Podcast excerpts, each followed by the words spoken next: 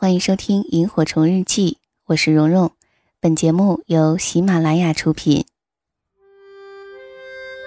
岁月像一个细细的筛子，将心底原本清晰的东西变得更清晰，如同记忆中那微微星光的萤火虫。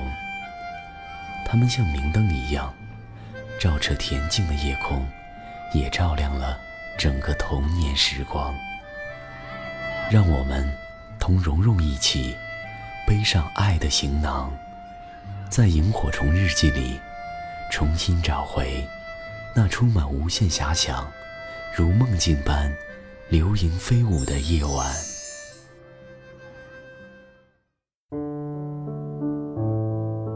各位晚上好，这里是萤火虫日记，我是蓉蓉。你可以在新浪微博和微信公众号中搜索“蓉蓉幺六八”找到我，蓉是雪绒花的蓉。今晚为大家分享的文字来自于作者小丽。以下的时间一起来听。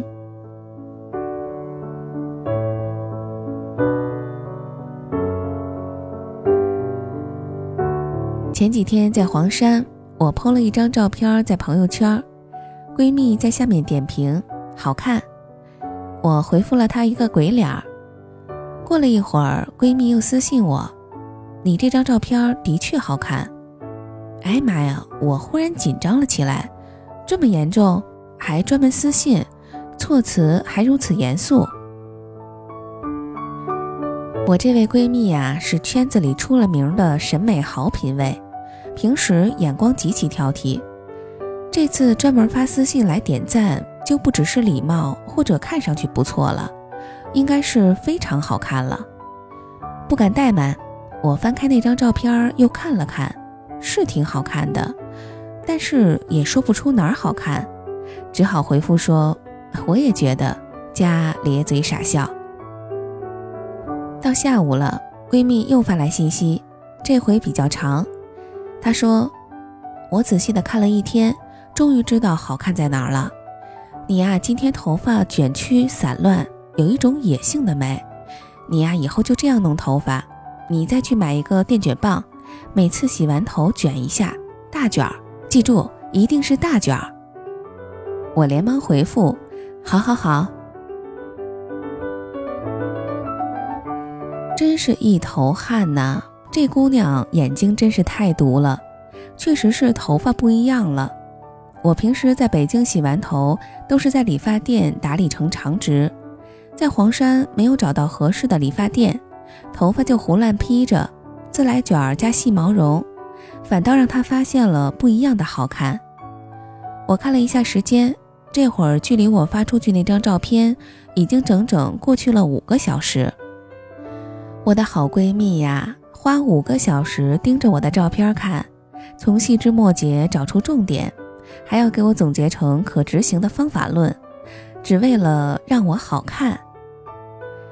有一种人望你成凤，就叫闺蜜。事实上，我这位闺蜜对我说 no 的时候，远远多于说 yes 的时刻。有的时候，我自己觉得还不错的 look 发给她，她总是能找出些毛病来。用她的话说，这要是普通人就已经很不错了。可换成你就不一样了，你这不行，重弄。我说大姐，我就是个普通人呀。她说，你就算是个普通人，也要用明星的标准要求自己。你怎么知道自己这辈子就不会成功呢？在我心里，你就是个明星。我这闺蜜就是这样一厢情愿、鬼调的认为，我这辈子一定能成为一个大作家。刚开公号那阵儿，他就天天鼓励我要好好的写下去。那个时候，我儿子还没上幼儿园，我还是一个全职保姆。我说我天天带娃，哪有时间呀？他说时间都是挤出来的。你带娃玩的时候就不能打副稿啊？娃睡觉的时候再写出来，一个小时足够了吧？我说我写不好。他说屁嘞，谁说你写不好？我还记得初中的时候有一次作文大赛，你那篇二十岁写的多好呀！开大会的时候，校长还念了一段呢。写了两年，一直没收入，孩子也大了，再也不好意思说写公号就是玩儿。我说我不写了，我要找地儿去上班，总不能一直吃老本吧？他说那有啥呀？你这叫投资，你就当自己的投资人嘛。风投投钱给一个企业，还得养一个团队呢，你这就一个人，多高的效能啊？行吧，他这辈子呀是用大作家这个夹板。把懒惰的我套得牢牢的。如何区分恶意的揭短和善意激励呢？有人好奇地问过我：“你不是一个很讨厌别人对你瞎逼逼的人吗？为啥你闺蜜说你，你却那么高兴？”不得不说，双重标准就是客观事实。一个人在说话的时候，本来就应该先掂量一下自己的身份处境和别人的关系，再开口。我闺蜜对其他人说话也不是这样，她情商高的不得了，觉得好就赞美，觉得不好就闭嘴。另外还有一个最重要的区分恶意揭短和善意激励的方法，我现在教你。第一，闺蜜指出的都是我可以改变的缺点，而不是难以改变的遗憾。比如说，她会嫌弃我胖，但是不会嫌弃我矮。她会唠叨我不好好睡觉，满脸起痘，但是不会嫌弃我皮肤黑，反而还赞我小麦色、健康、性感、棒棒的。第二，闺蜜在指出问题的同时，也会随之给出解决方案。比如说，他觉得我今天哪条围巾没搭好，他会花上一个小时上网给我找条围巾，发链接给我。其实他家有两个宝贝，工作也忙。